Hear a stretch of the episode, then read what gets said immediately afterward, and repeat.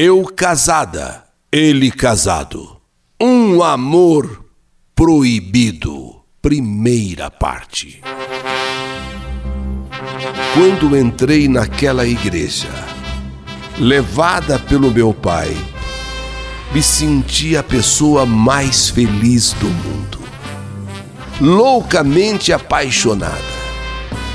Eu estava concretizando o sonho do meu casamento. No altar, meu pai me entrega ao homem da minha vida. Depois o padre celebra o nosso matrimônio. Veio em seguida a festa e logo a viagem para a nossa lua de mel. Para ser bem franca, uma lua de mel que se prolongou naquele primeiro ano de casamento. Não foi uma lua de mel só naqueles dias de viagem, não. Durante um ano inteirinho do nosso casamento foi uma verdadeira lua de mel. Saíamos, passeávamos, íamos a motéis e amávamos um ao outro intensamente. Então, de comum acordo, um ano e meio depois, decidimos que era hora de encomendarmos o nosso bebê. Era hora de, enfim, termos o nosso filho. Parei de tomar a pílula e ficamos naquela ansiedade da gravidez. Cinco meses se passaram e nada, mas não desistimos. E foi um ano, um ano inteiro tentando quando então achamos que alguma coisa estava errada. E procuramos uma médica, doutora Andréia, ótima, ótima ginecologista. E ela pediu vários exames. Com os resultados em mãos, eu procurei então pela doutora. De minha parte, disse ela, não há problema algum. Você pode engravidar a qualquer hora, a qualquer momento. Com você não tem problema. Geralmente, quando acontece alguma coisa nesse sentido, sempre se pensa que o problema é com a mulher. Mas no seu caso, não é com você. Se houver alguma coisa, talvez seja com seu marido. Cheguei em casa, disse tudo o que a doutora Andréia havia falado. E Vitor ficou assim meio pensativo. Então ele marcou uma consulta com um médico urologista e a exemplo de mim, também fez vários exames. Quando todos os exames ficaram prontos, eu o acompanhei ao médico para entregar os resultados com ele. O doutor pediu que eu aguardasse na sala. Se precisasse, ele me chamaria. Tudo bem. Então entrou Vitor sozinho para conversar com o médico. E eu fiquei do lado de fora esperando. Alguns minutos depois, a porta se abriu do consultório e percebi meu marido nervoso, trêmulo. E o médico então pediu que eu entrasse por um instante para também conversar comigo. E o médico então me explicou. Ao mesmo tempo, disse que ele precisava ir ao Hospital das Clínicas, onde há uma unidade dedicada a distúrbios sexuais porque realmente o meu marido não poderia engravidar se não fizesse um bom tratamento. Chateado, nervoso, aborrecido, tenso, eu pedi a Vitor: calma, calma, amor, calma, senão a situação pode piorar ainda mais. O doutor disse que procuremos lá o hospital das clínicas, há um departamento próprio para distúrbios sexuais e, e tenho certeza que lá vai se resolver. Calma, calma. Já no outro dia, sem perdermos tempo, fomos para o hospital das clínicas levando todos os exames, os meus e os do meu marido. Aliás, Vitor, meu marido, não tinha nem dormido à noite. Cedinho ainda, e nós já entrávamos nas clínicas. E assim que chegamos, procuramos a recepção. Meu marido tinha de passar por triagem e aguardar. E assim, tudo o que foi mandado fazer, nós fizemos. Inclusive, eu pedi à recepcionista que, pelo amor de Deus, me deixasse trocar umas palavras com o médico que iria atender meu marido. Ela entendeu a minha situação e arranjou um jeito que eu também conversasse com ele. Porém, o médico foi taxativo.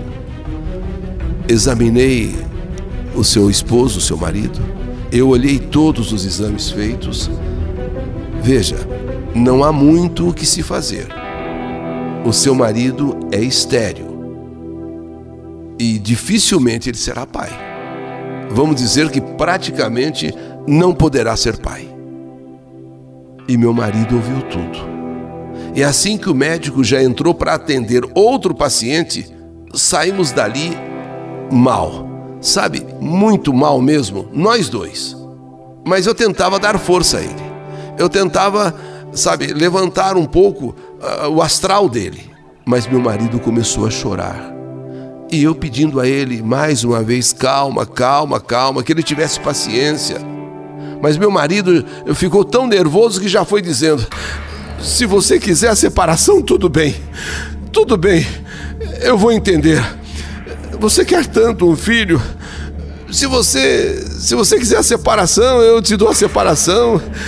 E você, você tem um filho com outro. Deixa de falar bobagem, Vitor. Deixa de falar bobagem, meu amor. Você me ama, eu também te amo e juntos vamos superar isso. Vamos, me dê um abraço. Me dê um abraço. Me dê um beijo. Eu não quero ver você assim tão para baixo. Eu não quero ver você assim desse jeito. Nós dois juntos, mais do que nunca, iremos lutar e vamos vencer. Mas não havia o que se fizesse para que meu marido, sabe, tivesse um pouco de alegria. E como nada fazia meu marido melhorar, ele foi ficando cada vez mais derrubado, pessimista, entristecido. De tanto eu insistir, fomos em busca de ajuda de outro médico. O problema dele é que, além da pouca esperma, quase nenhum, praticamente nenhum espermatozoide. Além de pouca esperma, praticamente nenhum espermatozoide. Esses poucos que haviam não chegavam ao óvulo, morriam antes de me fecundarem. E eu só teria chance se de engravidar se fizesse uma fertilização in vitro. Aos poucos, meu marido foi cedendo, até que concordou. Inseminação in vitro, inseminação artificial. Fomos em vários lugares. Tratamento muito caro e nós não tínhamos condições de pagar. E foi aí que meu casamento começou a desandar. Todos os dias ele se culpava, dizendo que ele sabia que eu queria ser mãe. E um homem que não consegue engravidar sua mulher, que homem é esse? Ele perguntava: Que homem sou eu? Que homem é esse que não consegue engravidar sua mulher, a sua esposa? e começou a pensar que a qualquer momento eu iria deixá-lo, que a qualquer momento eu iria trocá-lo por outro. E começou a sentir um ciúme doentio, mas um ciúme doentio. Um dia ele, extremamente nervoso, achando que eu tinha dó dele, que eu tinha pena dele, ele gritou: Eu sei que você quer um filho, eu sei, eu sei, tá, tá. Pode encontrar um homem aí qualquer. É, pode aí sair com qualquer homem. Vai, vai, sai, sai. Que é isso, amor? Que é isso?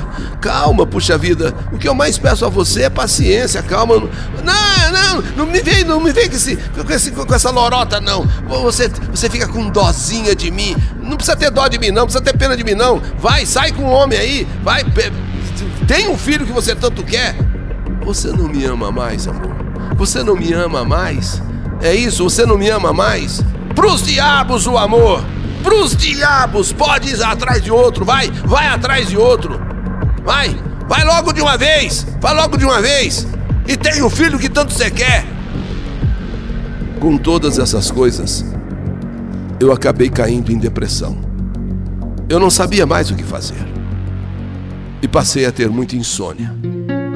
Foi quando eu procurei de novo aquela médica, a doutora Andréia, e contei a ela, chorando, a minha situação desde quando descobrimos o nosso problema. E ela até me indicou uma psicóloga para que me ensinasse a trabalhar essa situação. Arrumei emprego numa empresa que fabricava roupas íntimas, somente roupas íntimas, onde só trabalhavam mulheres. Isso para que meu marido não tivesse ciúmes. Era uma fábrica de roupas íntimas, lingeries, e só trabalhava a mulher, para que meu marido não tivesse motivo de sentir ciúme. Eu precisava, enfim, ocupar o meu tempo. Só que o meu casamento já não era mais o mesmo. Meu marido se culpando o tempo todo que não podia dar um filho para mim. Eu tentando dizer a ele que nós poderíamos superar isso juntos, mas ele não aceitava. E trabalhando nessa indústria de roupas íntimas, eu fiz muitas amizades. Mudei meu visual, ergui a cabeça. E uma de minhas novas amigas conhecia um bom salão de beleza e me levou até lá. Assim que eu cheguei a esse salão, um rapaz muito gentil abriu a porta e me conduziu a uma cadeira para que eu logo me sentasse e aguardasse um pouco, que logo seria atendida. E de fato, dali a pouco me chamaram e a cabeleireira começou a mexer em meu cabelo. Conversa aqui, conversa ali, sabe como é salão de beleza? Todo mundo fala de tudo, sabe? E como aquele rapaz que tinha aberto a porta me olhava, e olhava muito, eu então perguntei bem baixinho para a cabeleireira quem era aquele rapaz. E ela me disse que era seu cunhado e seria seu novo sócio estava ali tomando pé da situação, tomando pé das coisas, sentindo o movimento. Quando então terminei o meu cabelo, terminei as minhas unhas, já estava um pouco tarde. Liguei para o meu marido para ver se ele não poderia me levar né, para casa, se ele não podia vir me buscar para me levar para casa. Mas o carro dele estava com problemas. E como estava começando a escurecer, e eu tinha que ir até o ponto de ônibus. E sabe como é? Às vezes, em alguns lugares, você tem que caminhar um pouco, a gente fica com medo. Mas ela pediu que eu não me preocupasse, que o cunhado dela já estava indo embora e ele tem carro. E se eu não tivesse nada contra, ele me deixaria no ponto. Não, eu não quero dar trabalho. Deixa, Deus me livre. Não, não, não não é trabalho nenhum. Ele te leva, o ponto de ônibus é, não é tão longe. É só pega você aqui e deixa você ali. Tudo bem, não precisa se preocupar. Se você não tiver nada contra. E de fato esse rapaz estava indo embora mesmo, o cunhado da cabeleireira. Eu fiquei assim constrangida em dizer não, tanto que eu peguei essa carona até o ponto. Só que assim que saímos, ele ligou o som e começamos a conversar. Ele contou que era casado já há seis anos, pai de uma menina. E eu também, já que ele tocou nesse assunto, eu disse que também era casada, só que não tinha filhos. E estávamos indo quando de repente o ponto passou. E, olha, o ponto ficou para trás. Você, você passou. Aí ele disse: então eu te deixo no próximo ponto, te deixo no próximo ponto. E assim nós fomos conversando. Quando chegamos então no próximo ponto, não, eu vou te levar até a sua casa. Eu vou te levar até a sua casa. Pelo amor de Deus, não precisa. Não, não, eu vou te levar até a sua casa. Eu fiquei com medo. Fiquei com muito medo. Ele insistiu, porque agora já estava um pouco mais noite ainda. Eu vou te levar até a sua casa. Mas tudo bem, só que você me deixa algumas quadras antes. Você me deixa algumas quadras antes de chegar em casa. E foi o que aconteceu. Eu desci. Isso foi numa sexta-feira. Na segunda-feira, o telefone tocou. Um homem querendo falar com Patrícia. Eu disse que era engano, porque não havia nenhuma Patrícia. Foram quatro ligações. Quando já um tanto nervosa, eu soltei os cachorros dessa pessoa. E essa pessoa falou: Calma, calma, quem é que está falando aí? Aqui, olha, aqui é Cristina e eu não conheço nenhuma Patrícia, dá licença. Espera, espera, espera, espera. É com você mesmo que eu quero falar, eu só me confundi. Eu pensei que era Patrícia, mas é com você mesmo, Priscila. Aqui é o Leandro, do salão de cabeleireiro. Eu sou o cunhado da Arlete, aquele que te deu uma carona. Lembra? Aí eu pedi desculpas e ele entendeu. Falou qualquer coisa e eu fiquei com aquilo na cabeça. Bem, porém outras vezes ele voltou a ligar, dizendo que não me tirava da cabeça dele. E queria, se possível, me encontrar em algum lugar, eh, sabe, qualquer dia. De qualquer jeito ele queria voltar a me ver. Por fim, para ele parar de me perseguir, marquei com ele no shopping. Porém, eu, eu não podia entrar no shopping. Era no shopping, mas eu não queria entrar no shopping. Eh, poderia ser vista por algum conhecido, alguém poderia me reconhecer. Então, no próprio estacionamento, eu entrei no carro. E assim que entrei no carro, de maneira inesperada, de surpresa, ele me beijou. Eu ainda tentei me desvencilhar desse beijo, hum, hum, hum, tentei empurrar. Acabou que o beijo aconteceu mesmo. Por favor, por favor, por que, que você fez isso? Por favor. Poxa, você marca o encontro e a primeira coisa que você faz é me beijar. Lembre-se que você é casado e eu também sou. E ele começou a pedir mil perdões, mil perdões, mil perdões, me perdoa, me perdoa. É, foi um impulso que, eu senti, foi, sabe, eu tenho pensado tanto em você que eu de repente. Mas me perdoa, me perdoa. Bem, já que eu estava ali e, e começamos então a conversar, e eu disse a ele: contanto que não se repita, eh, eu te perdoo, mas contanto que não volte a repetir. E ele falando tantas coisas, no meio assim, das coisas que falávamos, ele foi me puxando para ele. Eu ainda resisti, ou melhor, tentei resistir, dizendo que ele não fizesse aquilo. Dizendo que ele não fizesse aquilo. Porém, não adiantou. Quando então um beijo ardente explode entre nós. Aconteceu entre nós e dessa vez eu retribuí. Conhece o ditado: já que não tem jeito, ajeitado está? Não tinha jeito. O beijo foi tão intenso, foi tão ardente e tão gostoso. E depois desse beijo, eu pedi que ele me deixasse ir embora. Eu precisava ir embora. Eu preciso ir embora, por favor. Mas só se você me prometer que vamos nos ver de novo. Só se você prometer que a gente vai se ver outra vez. Eu não sei, Leandro. Eu não sei, eu não sei. Então, um último beijo. Um último beijo. E dentro do carro, naquele estacionamento do shopping.